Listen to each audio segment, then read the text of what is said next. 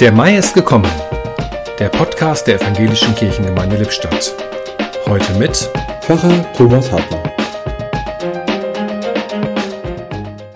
Der Mai ist gekommen, die Bäume schlagen aus. Wer einen Baum pflanzt, der tut es immer auf Zukunft hin und auf Hoffnung, dass der Baum Wurzel schlägt und feststeht, dass er wächst und grünt. Wir können vieles dazu tun, dass dies gelingt. Wir können den Baum in gute Erde pflanzen, ihm genügend Wasser geben und ihn pflegen. Aber das Wachsenlassen selbst, es liegt nicht in unserer Hand.